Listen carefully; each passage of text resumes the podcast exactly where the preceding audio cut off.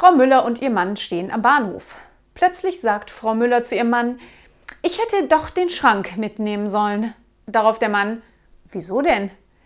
Dort liegen doch die Fahrkarten drauf.